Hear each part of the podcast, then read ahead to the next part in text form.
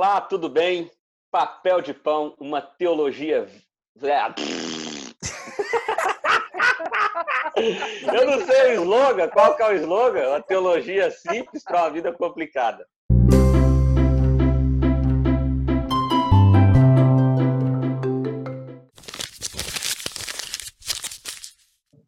Olá, tudo bem? Papel de Pão, uma teologia simples para uma vida complicada. Esse é o nosso canal, a gente está aqui batendo um papo super bacana e hoje a gente vai falar sobre o coração do pastor. Você está sentindo falta aí do nosso pastor Gustavo Ribeiro, que hoje não pôde estar conosco, e a gente substituiu ele por alguém muito melhor, que é o nosso convidado aqui, o pastor Wendel Nunes, lá da Bahia, está aqui conversando com a gente hoje, e eu já quero dar aqui as boas-vindas ao Wendel. Obrigado, Wendel, por ter aceitado o convite, por estar aqui com a gente, substituindo o Gustavo.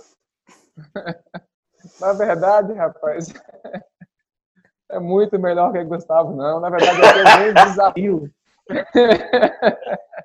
Substituir pastor do, do o nível de conhecimento que o Gustavo tem não é nada fácil, não, rapaz. É um grande desafio, mas ao mesmo tempo é um grande prazer poder bater esse papo com vocês, poder bater esse papo de forma descomplicada sobre o Evangelho de Cristo. Legal. Bom, então, como eu disse, nós vamos falar sobre o coração do pastor. Então, hoje é um bate-papo para a gente expor um pouco sobre como funciona o coração do pastor. Então, além do Endel, a gente tem aqui os nossos ah, ah, já conhecidos Jones Fernando, Rafael Cobate, e aí nós vamos estar aqui, eu, Vinícius Jordão, falando um pouco então sobre o coração do pastor. E a primeira pergunta que eu queria trazer para vocês sobre isso é o seguinte: como administrar o coração do pastor em termos de tempo de ministério na igreja? Como é que vocês administram isso? Vocês estão na mesma igreja há sempre, já mudaram, não mudou, pretende mudar? Como é que vocês administram isso no coração? Como é que discerne sobre isso? Fala um pouco para a gente aí. Eu vou começar pelo nosso convidado Wendel Nunes, porque já que ele é o nosso convidado, né, que ele, que ele faça as honras aí. Bom, esse tema é um tema, é, para mim particularmente, bastante atual, né, tendo em vista que eu estou é, trocando de igreja, indo da igreja presbiteriana de Barra do Mendes e indo para a igreja presbiteriana lá de Mairi. Então, é de fato um tema para mim muito atual porque estou vivenciando esta, esta realidade.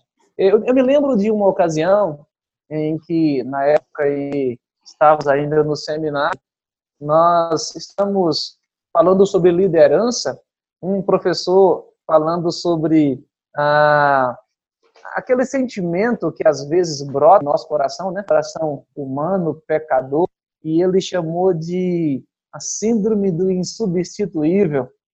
E às vezes a gente tem que muito cuidado com essa questão né, de desenvolver em nós essa síndrome do, do insubstituível. Porque a gente acaba ficando durante um tempo em uma igreja, esse particularmente é o sétimo ano lá da igreja de Bado Mendes, e depois de sete anos você já conhece cada membro, você já conhece não somente os membros da igreja, é, conhece a sociedade, a cidade, a comunidade como um todo. Eu estou em uma cidade bem pequena, uma cidade com é, 16 mil habitantes, e isso em todo o município, tanto na sede como nos distritos, então por aí dá para perceber que é uma cidade pequena. Então você sai na rua da cidade, todo mundo sabe quem é você, quem é o pastor, é o pastor da igreja presbiteriana, e você também acaba conhecendo todo mundo. Então você conhece a cidade, você conhece a igreja, tá? Você sabe quais são os problemas da igreja, sabe quais são os pontos fracos que ela tem, sabe quais são os pontos fortes que ela apresenta, e aí você começa a se julgar uma, uma peça fundamental na engrenagem. E, de repente, começa a ser como insubstituível naquela função que você desempenha. Que você Ou seja, você, você, se, você se sente tão parte e importante no processo que se, se a igreja se, for, se não for a figura do pastor, né, com essa síndrome do insubstituível, a igreja não existe. Ou seja, a gente passa é... a tomar o lugar de Jesus da igreja. É, exatamente. se eu sair, a igreja vai morrer. é, exatamente. Quanto ao fazer parte do processo, você sabe que você faz. Nós não podemos agir também com um, com uma modéstia muito grande e falar assim, não, o meu papel aqui é irrelevante, é insignificante, porque a gente sabe que não é bem assim, porque a gente, é, nós temos a nossa importância dentro do processo, mas não somos insubstituíveis. Se Legal. sairmos, a igreja não vai morrer, é como o Jones acabou de colocar aí, ela vai continuar, nós não somos insubstituíveis, e aí a gente tem que ter muita sensibilidade para entendermos quando é que a contribuição nossa naquele ministério local, quando é que ele chegou ao final, tendo essa sensibilidade e entender que você é, já está regando aquilo que alguém plantou e vamos deixar para outro chegar e continuar regando ou começar a colheita, né? Temos que entender que é um processo e que nós legal, ficamos, legal. Bueno, antes de você chegar na resposta de como entender isso aí, vamos, vamos, vamos dar uma segurada aqui. Rafa, o que, que você acha disso que o Wendel falou? Que, como, é, como é que é o seu sentimento em relação a isso? Você está com ele, você discorda? É, pastor, pastor não deveria ficar na igreja até morrer? Como é que é esse negócio? Bem, é, eu acho importante a gente definir a questão do contexto também, a questão de entender o que é a igreja presbiteriana, porque às vezes você que está ouvindo a gente não é da igreja presbiteriana e não entende esse contexto. Tá? Então é importante a gente definir isso aí. Na igreja presbiteriana, a, a, o pastor ele não é membro da igreja. O pastor, ele é parte do presbitério, que tem por obrigação cuidar de uma região específica. Tá? Então, e aí esse presbitério designa pastores para os seus campos. Então, a gente entende que a igreja tem como pastor fixo, ou pelo menos aqueles que estão ali designados por Deus, os presbíteros. Então, os presbíteros são aqueles que têm que cuidar daquela igreja porque fazem parte daquela comunidade naturalmente. Então, são pastores que Deus levantou no meio da comunidade. Os pastores ministros, como a gente chama, né? Aqueles pastores docentes, são aqueles que o presbitério designa para esse lugar. E por isso, dentro da igreja presbiteriana, pode-se trocar de igreja. Pastores podem trocar de igreja, porque na verdade eles pertencem ao presbitério e inclusive podem ser transferidos para outros presbitérios. Aqui é foi o caso aí do, do Ender. Foi o meu caso também quando eu saí de Goiânia e vim para São Paulo. Tá? Então, o pastor presbiteriano, basicamente, e aí que, que entra uma, uma, uma questão meio paradoxal, ele é responsável pela igreja local, mas para uma visão regional. Pelo menos é assim que, que a gente entende no Novo Testamento, é assim que a gente tem no livro de Atos. Ah, você tem Paulo que conduzia todas as regiões, e nessa região ele promovia a eleição de presbíteros nessa, nessas igrejas. E ele também designava pastores para esses lugares, para que eles pudessem ensinar esses outros pastores que ali haviam sido designados, que eram chamados presbíteros locais. Então, é, é essa formação eclesiástica, ah, é essa formação de atos, e assim a gente entende como, como igreja reformada. Agora, o que, que é o ideal, pensando na nossa, na, nossa, na nossa situação? O ideal é que você tenha projetos a longo prazo. E esses projetos a longo prazo são dirigidos, são conduzidos pelo ministro. Então, o ideal é você ter um pastor a longo prazo para que os presbíteros tenham uma direção para conduzir a igreja. E o ideal, então, é que o pastor tenha um tempo adequado de trabalho, um tempo a longo prazo. E uma coisa que eu acho uh, difícil na nossa igreja, aí uma, não é uma crítica, mas uma observação em relação à nossa Constituição, é que é muito difícil você fazer um projeto a longo prazo com cinco anos para trabalhar, que é o prazo da nossa eleição. A gente pode ser eleito pelo resto da vida, né? A gente pode ser eleito pelo resto da vida. Mas é muito difícil você fazer durante cinco anos um projeto a longo prazo para desenvolvimento de uma comunidade. E aí que entra a questão deste papel que a gente acha que é insubstituível, porque a gente faz um projeto é, para cinco anos e às vezes a gente tem quem que vai dar continuidade a isso? Quem é que vai dar desenvolvimento a isso? E daí talvez o sentimento da gente ser insubstituível. É uma das questões. A outra questão é mais a, a, a ideia também episcopal que a gente tem na, na no Brasil de que o pastor é a nossa ligação com Deus. E aí, se você sai da igreja, quem é que vai te ligar a Deus? Então, a gente tem muito isso na cabeça e a gente tem essa síndrome de substituível que o Wendel, o Wendel falou. Como é, que, como é que você vê, como é que você vê essa discussão aí? Você acha que pastor deveria sempre permanecer na igreja ou ele realmente tem um prazo de validade? Eu acredito que ministério tem que ser mais longo. Eu concordo com essa ideia de ministérios longos. Mas eu também acredito que há sinais claros uh, de, um, de um momento que o pastor tem que sair. E, e o pastor ele tem que estar atento a esses sinais, né? É, até, a, até morrer na igreja ou até a igreja morrer, né? Então a igreja pode morrer com esse pastor lá. Então a gente tem que tomar cuidado com isso. Eu, eu, sempre lembro a frase do nosso professor Samuel Vieira, que ele falava que quando você for para uma, uma cidade nova, você compra a sua cova na cidade. A ideia é de você ficar muito tempo na igreja. É, mas eu já vivenciei isso também, mudança de igrejas, pelo menos duas igrejas desde o início do ministério. Nosso ministério é curto, todos nós formamos juntos, né? Sete anos. O Wendel é a primeira vez que está passando por uma mudança, né, Wendel? Nós já passamos, você é a primeira vez, legal. Mudança depois de ordenado, né? É, é mudança aí. é a primeira. Eu já, já dividi né, o tempo de ministério com outra igreja. Pastorei durante três anos duas igrejas, mas mudança de ministério mudança de campo é, é a primeira vez. Legal.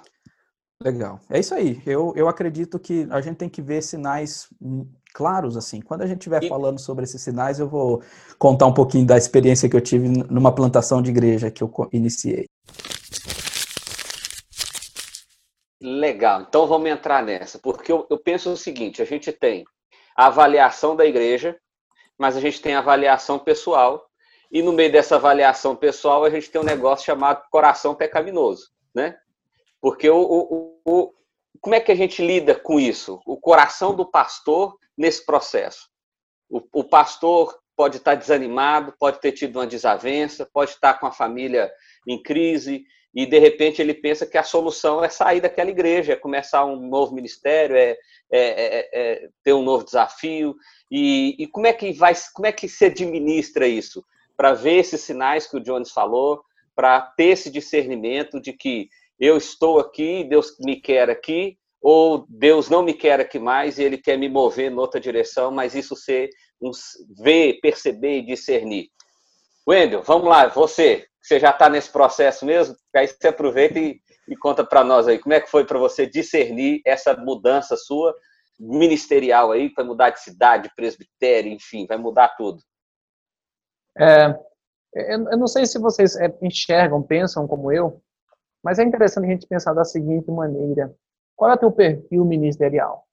Eu penso muito nessa nessa questão, sabe? Qual é o teu perfil ministerial? Porque de repente as tuas habilidades, é, elas chegam em um momento específico que as habilidades que você apresenta, elas elas deixaram de ser úteis para a igreja, tá? Vamos pensar assim: é, eu sei que, que todo pastor ele tem que ser um evangelista, mas é inegável que existem pastores que têm uma facilidade maior com essa questão do evangelismo, com essa questão da, da essa questão, é, eu não sei se poderia definir assim, implantação tal, mas assim, a sua habilidade em específico, tá? organizar a igreja, treinar lideranças, que é um processo contínuo, bem verdade, mas eu fico pensando assim, será que não chega um momento que as habilidades que nós apresentamos, tá, como pastores, o, o, aquilo que você é mais forte, aquilo que você tem facilidade de desenvolver, será que você não já desenvolveu aquilo e naquele particular, naquele aspecto em particular, o teu trabalho não está sendo mais relevante para a igreja? Eu penso o seguinte, que se chegar um momento no ministério que o teu trabalho ele ele ele está sendo somente um trabalho de manutenção, é hora de você sair. Tá? Se está sendo só um trabalho de manutenção, é hora de você ir para outro campo. Porque não é. Trabalho de Deus, a obra de Deus, nunca é um trabalho só de manutenção, é de expansão. Acabou a perspectiva de futuro. Esse é um sinal. É, o que eu tinha para fazer um discernimento. Fiz, agora é, agora é isso aqui mesmo. Tá? Então, assim, eu, eu, não, eu não penso assim. Eu acho que você tem que ter a visão de expansão sempre, expansão do reino de Deus sempre. Então, se você começa a perceber que os teus dons, tá?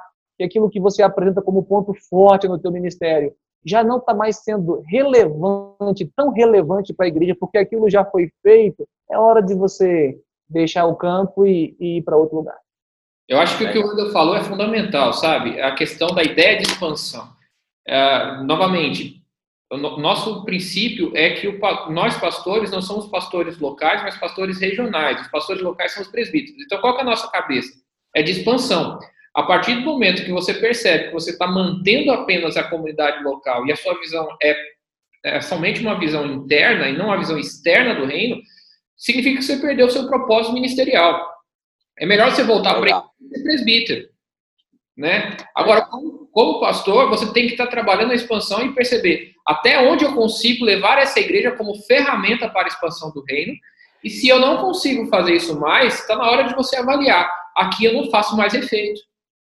Agora tem uma coisa, Rafa, e aí eu já vou jogar a bomba pro Jones.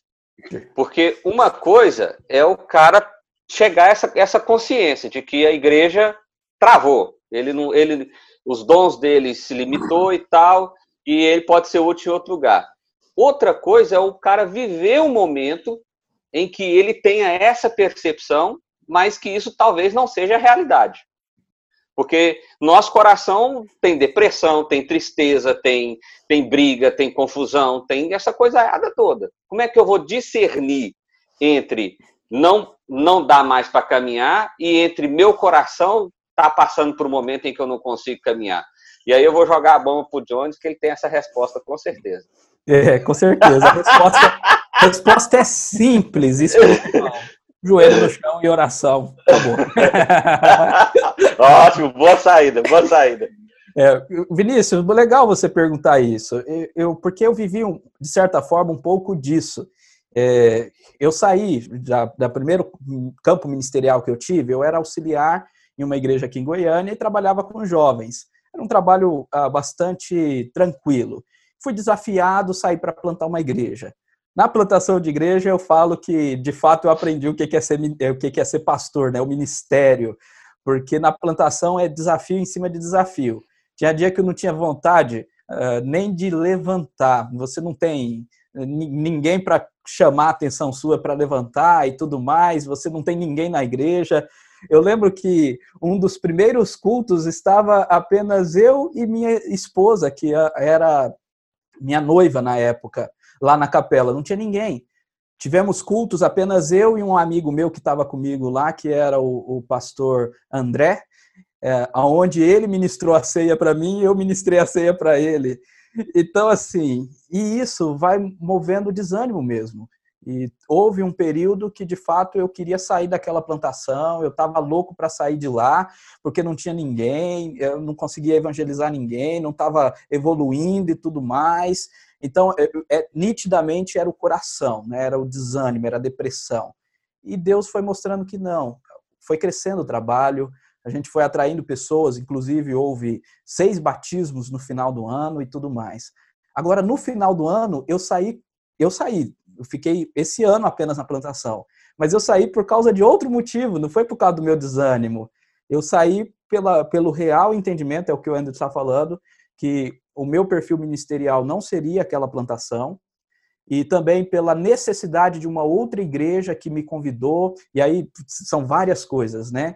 É, vai, vai conectando. Foi um feedback que eu recebi de um curso, de uma avaliação de plantadores que eu tive, foi uma igreja que me chamou unanimemente, falando: estamos orando pelo Senhor, queremos você aqui e tudo mais foi alguns amigos dando conselhos, vocês principalmente, né? Falando, olha, eu acho que é isso, eu acho que é aquilo outro. Aí foi outro dizendo, não, eu topo essa parada aqui, continua esse trabalho aqui, que é o Gustavo. Gustavo não está aqui, vamos citar o nosso. E vocês são parentes, Wendel? É, é Wendel Nunes é Gustavo Nunes, né? Eu não tem um Nunes é. no Gustavo. Não é porque a gente é, queria trocar por alguma coisa Nunes. próxima.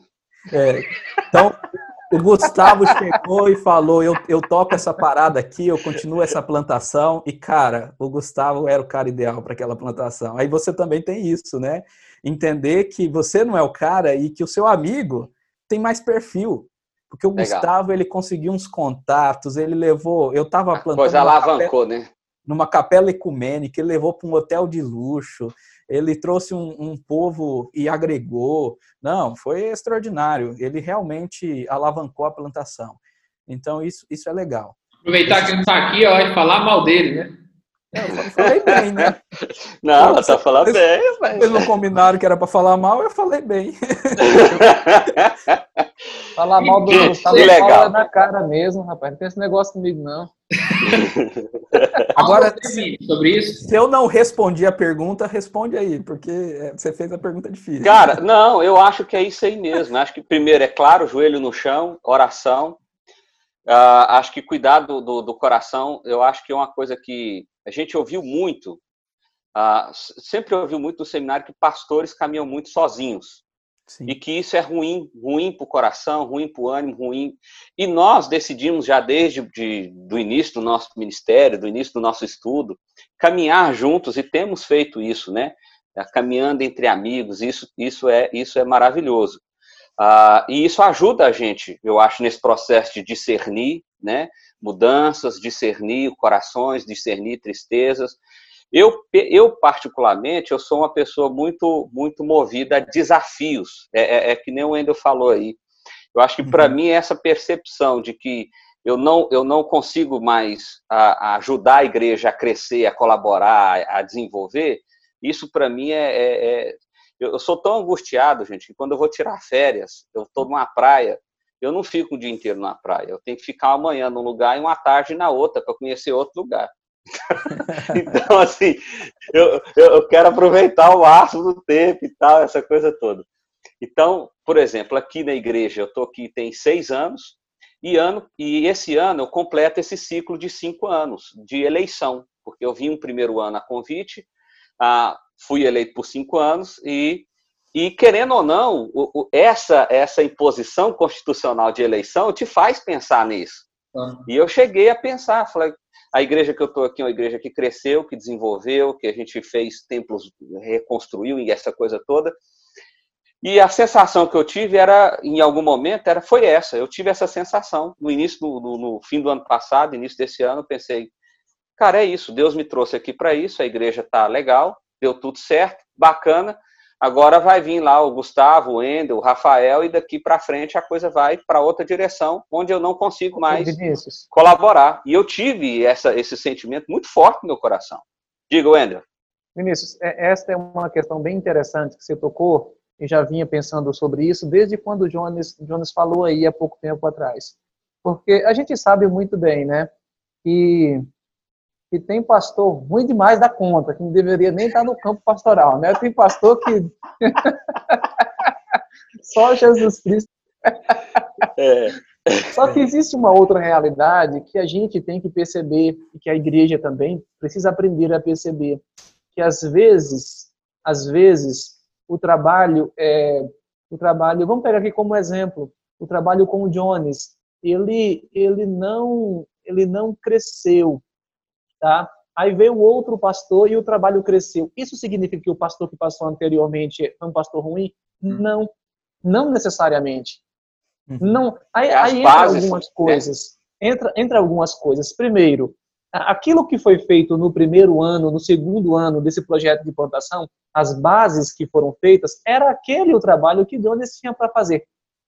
Tá? Então ele fez todo o trabalho de fundação, de base. Aí veio um outro e deu continuidade, certo? Então é preciso ter muito cuidado com isso, porque às vezes você faz todo o trabalho de base, talvez até mesmo o trabalho mais duro, aí vê o outro com um perfil diferente, que era o perfil para aquele momento em específico, e o negócio deslancha, cresce e tal. Ou seja, foi um trabalho que somou com o trabalho anterior. Tá? É então a gente uhum. tem que ter essa consciência. Às vezes não é. Que é a ideia do reino, né, Wender? É a ideia do reino, ou seja, o ministério não é nosso. Nós somos instrumentos Exatamente. do reino, né? O ministério Exatamente. é de Deus, né? Não é isso que a gente vive? Não é a missão de Deus? Então a gente, tá, a gente faz parte desse processo, né?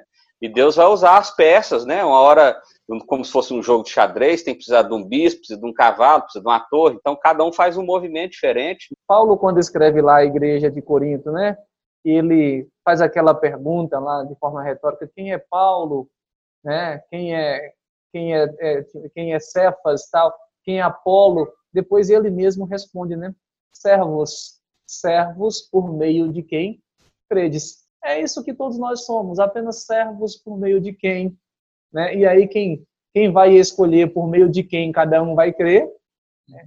é o Deus da glória, não somos nós. É, e o verdadeiro, e o verdadeiro coração do pastor, aquele que é pastor não, de verdade, né? aquele que realmente tem o coração no, no pastoreio, no, no ministério, ele entende que a igreja não é dele, o reino não é dele, o tempo não é dele, a vida dele não é dele. É, infelizmente, temos alguns, como o Wendel falou, que nem deveriam estar no ministério porque não tem esse coração. Ele acha que o ministério é dele, ele acha que a igreja é dele, e por isso a síndrome do insubstituível quase não saiu, hein? É, é, essa síndrome, ela está tão presente. Porque a gente não consegue olhar a não ser o nosso próprio coração. E aí que está errado. O pastor ele tem que pensar para fora. Ele tem que pensar além dele. É pesado isso? É, mas Deus chamou a gente exatamente para essa cruz. Legal. Esse Bom, vamos caminhar. Que o Wendel falou, só antes diga, John, diga, diga, diga. Esse mesmo texto que o Wendel falou é, é o mesmo texto que na sequência vai falar, né? Que um planta, outro rega e outro colhe. É isso, é isso. é legal. Gostei do Wendel aqui na nossa coisa. Ele trouxe até, mudou de protocolo, citou a Bíblia, né? Legal.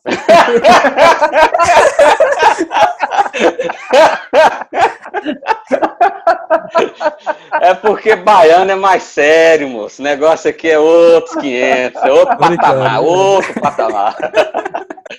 A gente deu uma subida aqui. Gente, vamos caminhar então para algumas conclusões legais aí para gente. É, todos nós somos pastores e eu queria perguntar para vocês o seguinte: qual, qual é a avaliação que vocês fazem do coração de vocês hoje, ministerialmente falando? Bom, vocês falaram do ministério de vocês. Eu estou aqui há cinco anos em Tapetininga, vai completar cinco anos agora em outubro. É, meu projeto aqui é a longo prazo, né? Na verdade, é o que eu disse, eu acho que a gente não pode fazer um projeto a curto prazo e médio prazo, a não ser que seja exigido por alguma circunstância especial. Né? É, então, até na igreja anterior também tinha um projeto a longo prazo, aqui também. Mas é aquilo que eu disse, é o que vocês estão dizendo. Às vezes Deus corta isso e diz, não, é para ir para outra direção, o seu projeto agora é para você aplicar em outro lugar. É, o meu coração, é, nesse sentido, Vinícius, você perguntando, é, é cumprir esse projeto. Eu tenho aí pelo menos mais oito anos para esse projeto ser cumprido. Se, esse, se eu vou ter esse tempo ou não, aí é com Deus. Né? Eu, não, eu não vou ficar brigando com Deus em relação a isso. Mas a questão é que eu vou dedicar minha vida para que esse projeto, projeto seja cumprido. Eu acho que é isso que a gente tem que pensar. Durante esse tempo, pode haver é, situações que vai dizer, Rafael, você já cumpriu, você não vai chegar ao final desse projeto. Mas eu preciso ter isso na mão. Eu preciso saber onde eu vou chegar. Eu não posso caminhar, ah, vamos ver o que vai dar esse ano. Vamos jogar o dado e vamos ver o que vai dar esse ano. Eu confio no Senhor, não no aleatório. Eu confio no Senhor no cumprimento do plano que eu fiz, ou no não cumprimento desse plano. Tá? Então, eu acho que a gente tem que colocar isso bem claro. É, eu vou para lá, mas se Deus quiser. Você não canta aquela música, deixa a vida me levar, a vida vai eu. Não dá pra... Legal. De, deixa eu fazer um comentário, né? Só para vocês entenderem. Manda ver, já comenta e responde. O nosso corporativismo. É, o Gustavo, ele me substituiu lá no projeto de plantação e eu substituí o Rafa na Igreja Presteriana Nova Aliança. Então a gente meio que é corporativista assim, né? A gente vai colocar os amigos, né? Mas é benção. Eu também estou cinco anos, como o Rafa falou, nessa igreja que eu estou. E a igreja está vivendo desafios, né? A gente ainda está nesse processo de consolidação. O Rafa foi o plantador. Estamos agora consolidando esse trabalho e agora temos uma mudança. Vamos mudar de local os terrenos aqui no setor que a gente mora é um milhão. Até se alguém estiver nos ouvindo quiser nos doar aí um milhão de reais, depois pergunta aí que eu passo a conta, viu? Então, terrenos aqui é um milhão de reais, é caríssimo e a gente está nesse desafio novo. E o meu coração está nesse desejo de é, vencer esse desafio e levar a igreja a progredir. A gente fala que tem umas barreiras a serem vencidas e a barreira dos 100 membros é uma barreira que é bem difícil de ser vencida em igrejas que estão consolidando. E a gente está nessa barreira. Então, vencer, crescer, é, esse é o desafio. Ver o que, que Deus é, reserva para nós aí no futuro, estamos correndo atrás disso e fazer com excelência, mudar a perspectiva de algumas coisas, para ver se nós ah, uhum. cresçamos e construamos uma base. Né? E uma coisa que tem me ajudado muito nisso são vocês, viu? Os meus amigos aqui que a gente estava conversando sobre base e vocês me, me deu um fogo assim no coração depois daquela nossa conversa sobre base para construir uma base forte e consolidada aqui. Estou eleito até 2024 e esse é o caminho até lá. Show. Wendel Nunes de Almeida, nosso convidado ilustre, direto de Barra do Mendes, da Bahia. Do sertão. Aqui do sertão. é onde se toma banho de, de cuia. Você lembra, Vinícius? Toma... Eu tomei banho de cuia. Eu tomei cuia. banho de cuia em Barra do Mendes. Ele mandou cortar água no dia que a gente foi para lá. Mandou cortar água para gente tomar banho de cuia, para exper... experimento Rapaz, cultural. Eu levei uma queda lá na, na Chapada da Diamantina por falar que a região era feia. Não é feia, é linda a região. É lindo, Chapada Diamantina não é lindo. Não falo mais mal de nada lá, que lá é lindo. Eu, eu caí na real, literalmente. o sertão da Bahia já é afamado por causa da, da seca, né? E aí no dia que vocês vieram aqui teve uma crise hídrica, aí tomaram logo banho de cuia para voltar com foi a primeira vinda de vocês aqui para voltar com uma impressão positiva. Show de bola.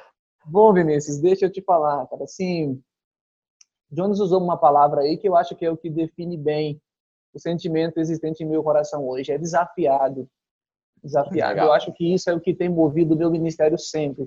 E parece que foi isso que norteou o nosso bate-papo aqui esse tempo inteiro, né? Desafio, coração desafiado. E, e digo para ti o seguinte: olha, quando eu cheguei em Barra do Mendes, eu acho que eu compartilhei com vocês um pouco sobre a situação do todo em Barra do Mendes e eu vim para aqui é, é, pastorear Barra do Mendes naquele período é até hoje, mas era para mim particularmente naquele período que cheguei aqui um desafio tamanho pelo contexto, pela realidade da, da região, pela realidade que a igreja estava atravessando. Então foi um grande desafio. Depois pastoreei ao mesmo tempo, estou há sete anos em Barra do Mendes, como eu disse, e Bititá, que foi um, um grande desafio, um grande desafio e, e Deus também nos agraciou, nos capacitou. E hoje eu sinto o coração desafiado porque estou indo para uma igreja é, com uma membresia bem maior, uma igreja com 400, 420 membros aproximadamente, 450 membros, é, com projetos de plantação de igreja, uma igreja histórica que sabe o seu lugar na cidade, sabe do seu compromisso, tanto compromisso social como compromisso com o evangelho.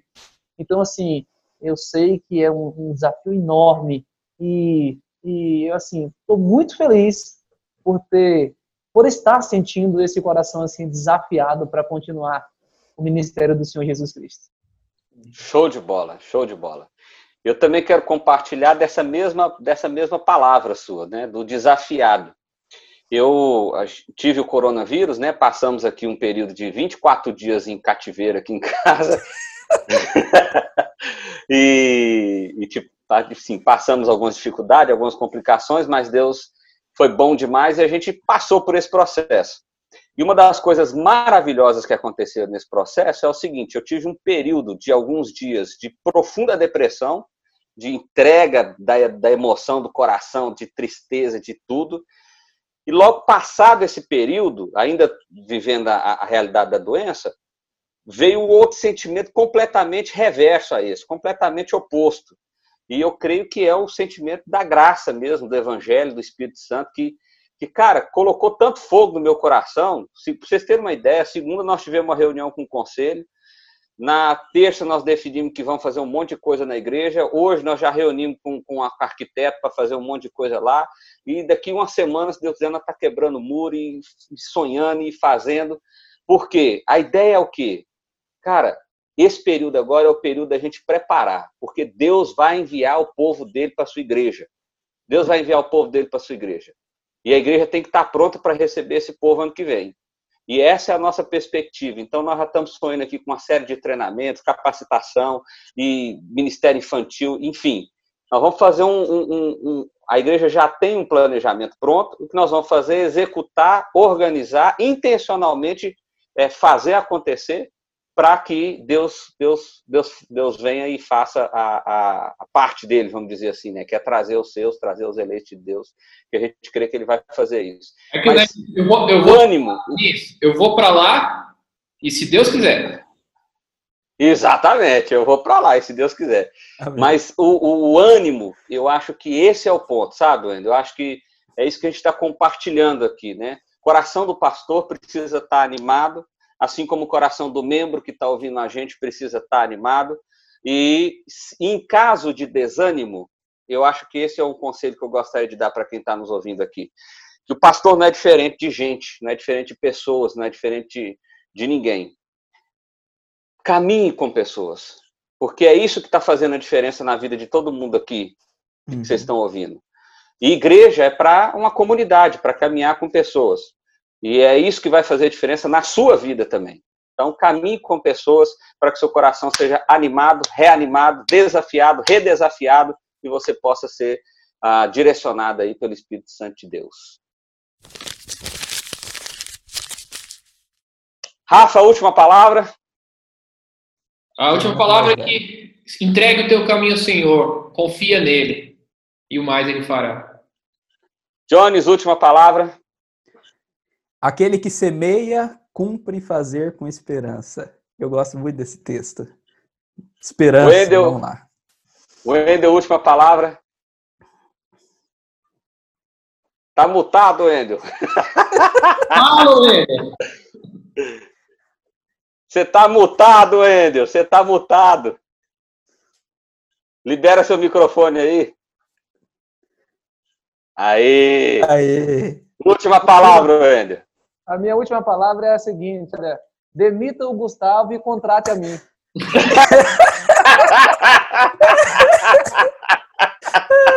Fechou. Gente, obrigado. Foi um prazer estar aqui com os meus amigos nesse bate-papo gostoso. Papel de pão, teologia simples para uma vida complicada. Até a próxima.